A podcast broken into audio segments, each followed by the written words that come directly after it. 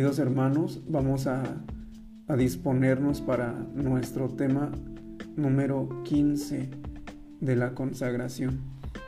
Decidí primero hacer las oraciones porque están un poquito extensas, están un poquito largas y así ya para, para no, este, no entretenernos al final y que podamos aprovechar bien los, eh, los minutos que tenemos para el tema. Más o menos voy a, tratar de abarcar de 15 a 20 minutos en el tema para que tratemos de, aprovecharlos, ¿verdad? Bien, vamos a comenzar con nuestro tema del día número 15. Pues los felicito porque han perseverado, ¿verdad? Ahí nos han llegado ya muchos mensajes, gracias a Dios.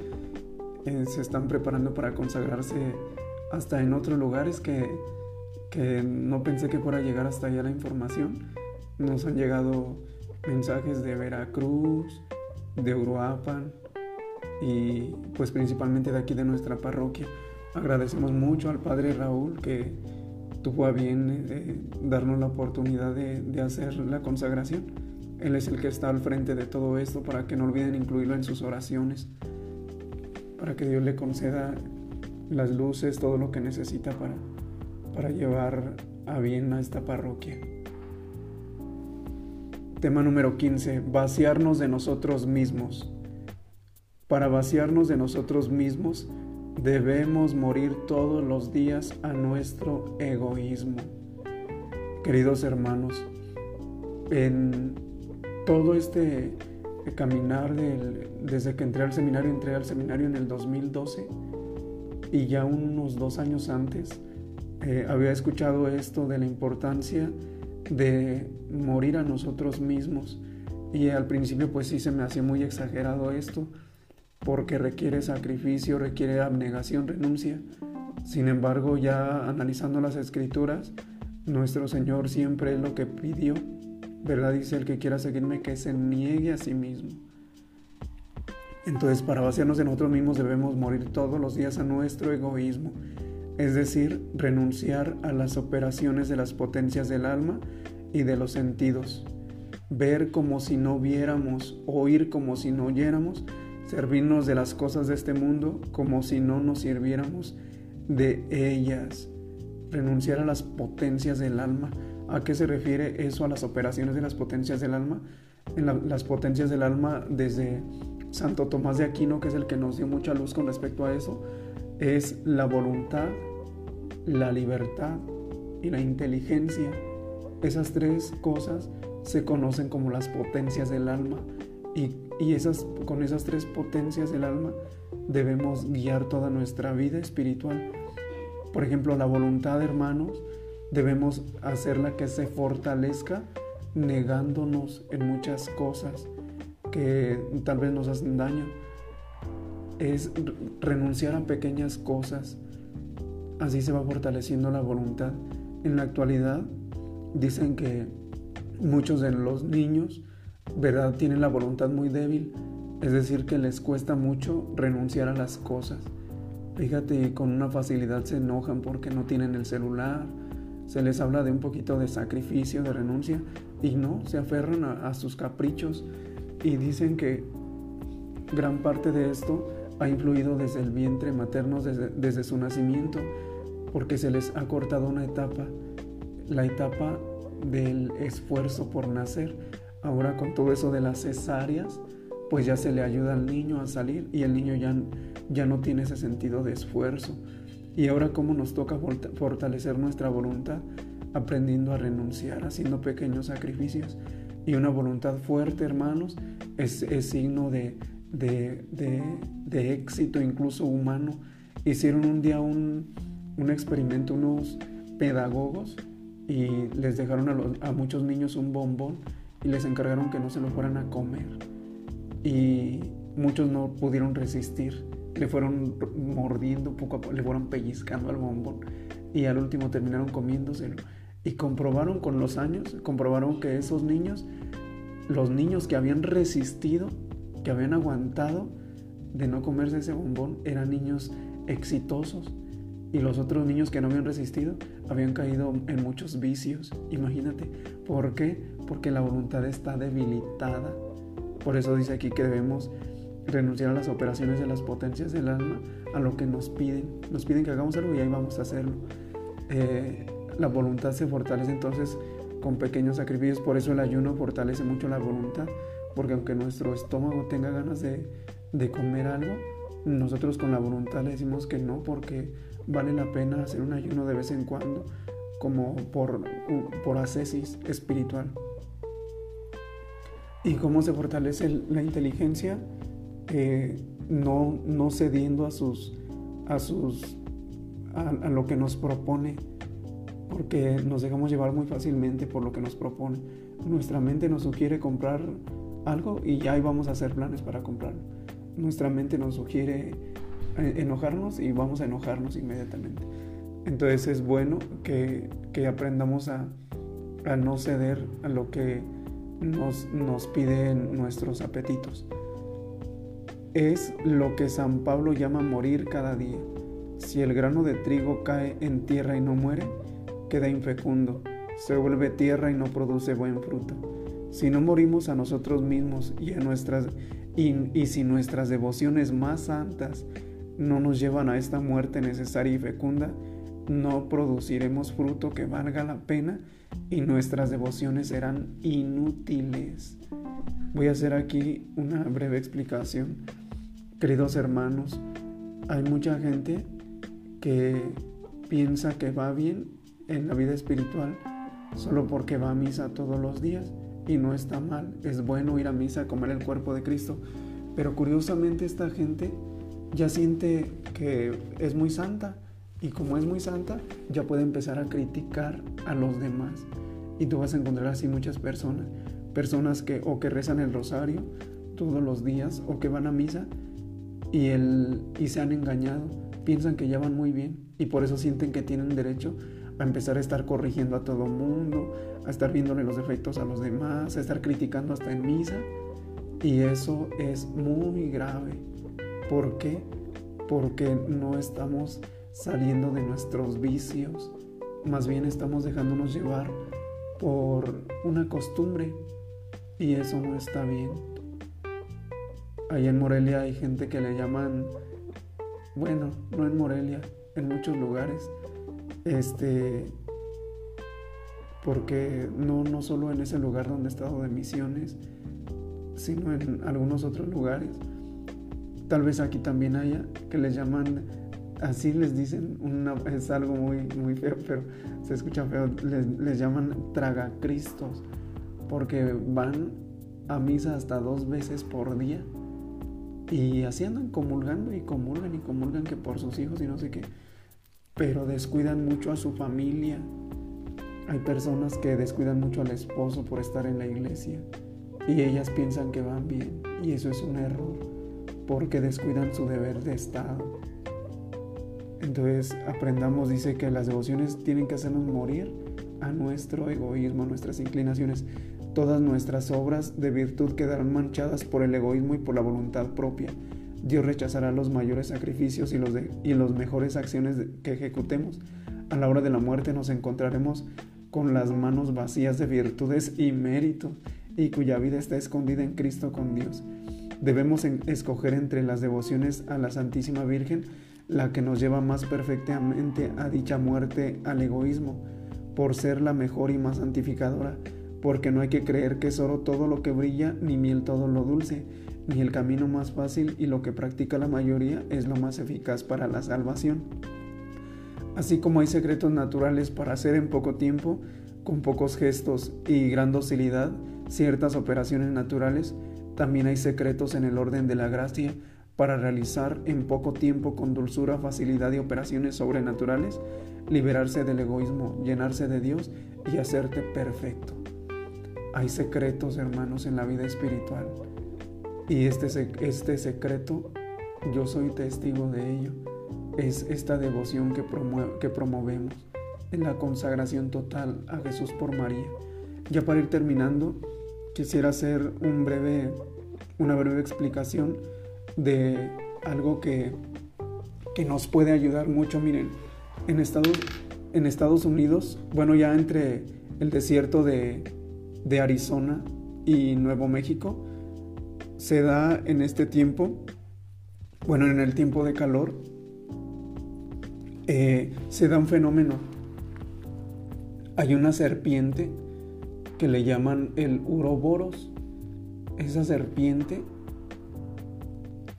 durante todo el año se alimenta, durante la primavera, el verano, el otoño, se alimenta de, pequeños gusanos que andan por ahí, de arañas, de animales pues. Pero cuando llega el invierno, esos animales ya no salen. Y entonces esta serpiente se hace un círculo y comienza a morderse su cola. Imagínate nada más. Comienza a morderse. Como ya no tiene que comer y ella siente la necesidad de comerse, se empieza a morder su cola. Y así se va mordiendo, mordiendo, mordiendo. Se va comiendo. Yo te pregunto, ¿qué es más grande para ella? ¿El placer de morderse o el dolor que siente? Pues claro que es más grande el placer, por eso se sigue mordiendo. Aunque le duele morderse, siente placer en sus dientes el estar comiendo, el estarse comiendo. Ese efecto, hermanos, es el mismito que hacemos en nuestra vida cuando nos dejamos vencer por los pecados capitales. Piensa tú en una persona que tenga, por ejemplo, el, vicio de la ira, que sea bien enojona. Este vicio de la ira abunda mucho en las familias, hermanos. Hay gente muy enojona, muy irritante, que por cualquier cosa se enoja. Ese enojo, hermanos, es ese mismo efecto de la serpiente no sabe el daño que se está haciendo por ese vicio de la ira. Se daña hasta los hígados. Tanto daño se hace uno cuando se enoja. Pero el placer de sentirse un poquito a gusto, enojado, le hace a uno que se siga mordiendo la cola. Y así para cualquier vicio de los siete hermanos. Por ejemplo, el lujurioso no sabes cuánto daño se hace a una persona lujuriosa, cómo se va deformando hasta físicamente. Ya con el tiempo es difícil ocultar ese vicio de la lujuria y se empieza a notar hasta en el rostro. Qué triste es eso, hermano. Cuando estamos llamados a tener hasta una mirada limpia. Miren, hay testimonios de gente muy santa que hasta con una mirada puede hasta liberar a otras personas, hasta con una mirada expulsar demonios. Imagínate qué maravilla es eso. Qué glorioso es eso, porque es una persona pura, de mucha santidad. Y a eso estamos llamados nosotros, los bautizados. Bueno, el placer del lujurioso es el, ver eh, la pornografía o el estar con una persona en, un momento pues de, de estar ahí, ¿verdad? Con ella. Es agradable. Es el placer de morderse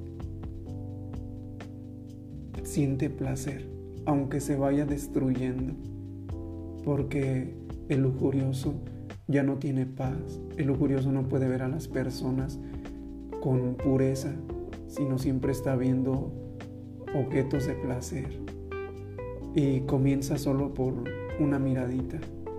Y así para cada vicio, todos nosotros, dicen los santos padres de la iglesia, más estos padres del desierto que expertos son para esto de dominio de los pecados capitales, dicen que nosotros tenemos un dominante, un pecado reinante de los siete. Pero qué triste que ni siquiera nos sepamos los pecados capitales. Nos podemos saber de memoria los integrantes del equipo de fútbol, de la selección nacional. Podemos saber mucho de dinero, de economía, de negocios. Pero qué triste que no sepamos cuáles son los demonios que nos están acechando. Y si no conocemos al enemigo, pues menos lo vamos a poder vencer. En las guerras, hermanos, los enemigos se estudian, hasta en las peleas de box y todo eso se estudian para saber cómo vencer al enemigo. Y qué triste que nosotros ni siquiera nos sepamos los pecados capitales y ahí los traemos colgando. Bueno, es la ira, la lujuria, la pereza. El perezoso sabe, sabe que se está haciendo daño, pero busca mil justificaciones para no cumplir con sus deberes. Y está el placer, el placer de un ratito de pereza, aunque se esté uno haciendo daño. Ese es el efecto de esta serpiente, del uroboros. Y ese efecto nos, nos lo hacemos a sí mismos nosotros. Y va aumentándose cada vez más hasta que desgraciadamente termina en la muerte.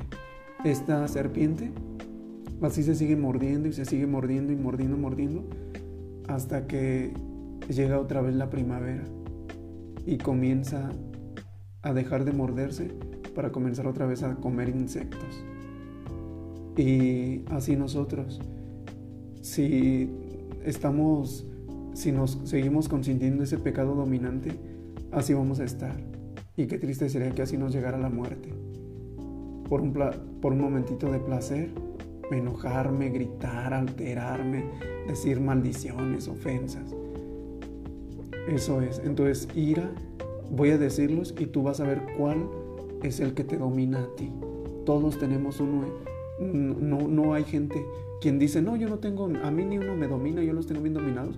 ¿Quién sabe? Costaría ver cómo es su vida. Es ira, lujuria, pereza, soberbia, hermano. Este de la soberbia no sabes cuán fuerte está hasta en la iglesia.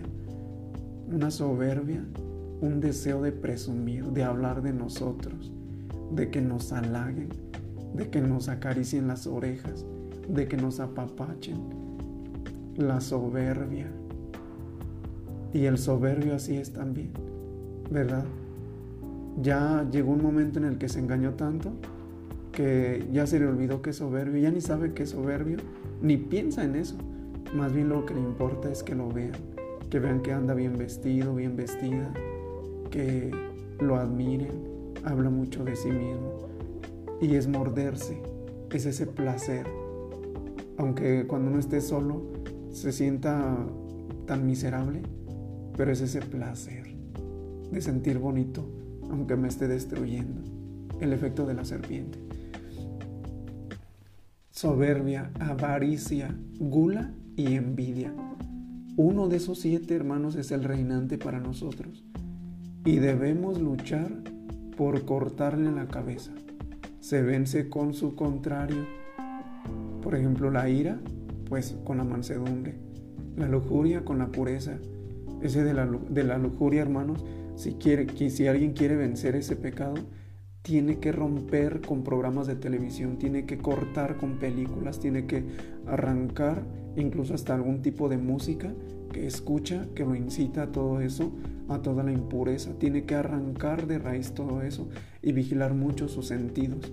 Y ese pecado ahonda muchísimo, por eso hay muchas infidelidades, por eso hay muchísimas mentiras en los noviazgos, por eso hay mucha inmoralidad de nuestros jóvenes también, porque el demonio sabe y por ahí ataca muchísimo. Se tienen que aprender a dominar, incluso a refrenar hasta los pensamientos, no consentir ni un solo pensamiento de impureza. Eso se gana mucho meditando los misterios del rosario, ¿verdad? Eso se gana mucho meditando la pasión de Cristo diariamente y combatiendo, combatiendo fuertemente. Bien, cada uno sabe. El de la avaricia, pues ya sabemos. El de la avaricia se vence con el desprendimiento, aprender a ser desasidos, ya no acumular tanto tilichero en nuestra casa, aprender a vivir con lo necesario. Y así cada uno. Eso es, el, eso es morir cada día. Eso es estar dispuesto a vencer nuestros apetitos, nuestros malos deseos. Pues con eso terminamos, queridos hermanos, nuestro tema del día de hoy vamos a hacer una Ave María para consagrar a Dios todo esto y que Dios nos conceda identificar el pecado que más nos domina y arrancarlo de nuestra vida. Y esto requiere años, hermanos. No vayas a pensar que de la noche a la mañana. Si luchas, claro, en la medida que luches, es como vas a ir arrancando esos vicios. Pero si no luchas, y si esto que escuchaste eh, te da lo mismo, bueno, pues ya cada quien sabe, ¿verdad?, cómo quiere llevar su vida de cristiano. Dios te salve María, llena eres de gracia, el Señor es contigo. Bendita eres entre todas las mujeres y bendito el fruto de tu vientre Jesús. Santa María, Madre de Dios, ruega por nosotros pecadores, ahora y en la hora de nuestra muerte. Amén. Traza la señal de la redención, Virgen María, sobre este tema, todo lo que se dijo, todo lo que se hizo, súplelo con las dulzuras de tu amor. Si dije algo que no viene de ti, bórralo de sus corazones y todo lo que venga de Dios, séllalo con la sangre del Cordero. Concédenos la gracia de identificar cuál es nuestro pecado dominante y superarlo. En el nombre del Padre y del Hijo y del Espíritu Santo. Amén. Pues que Dios los bendiga, queridos hermanos. Nos vemos mañana a la misma hora, 11 de la mañana. No olvides eh, conectarte a las 9 y media de la noche para rezar el Santo Rosario todos juntos. Que Dios te bendiga, paz y bien.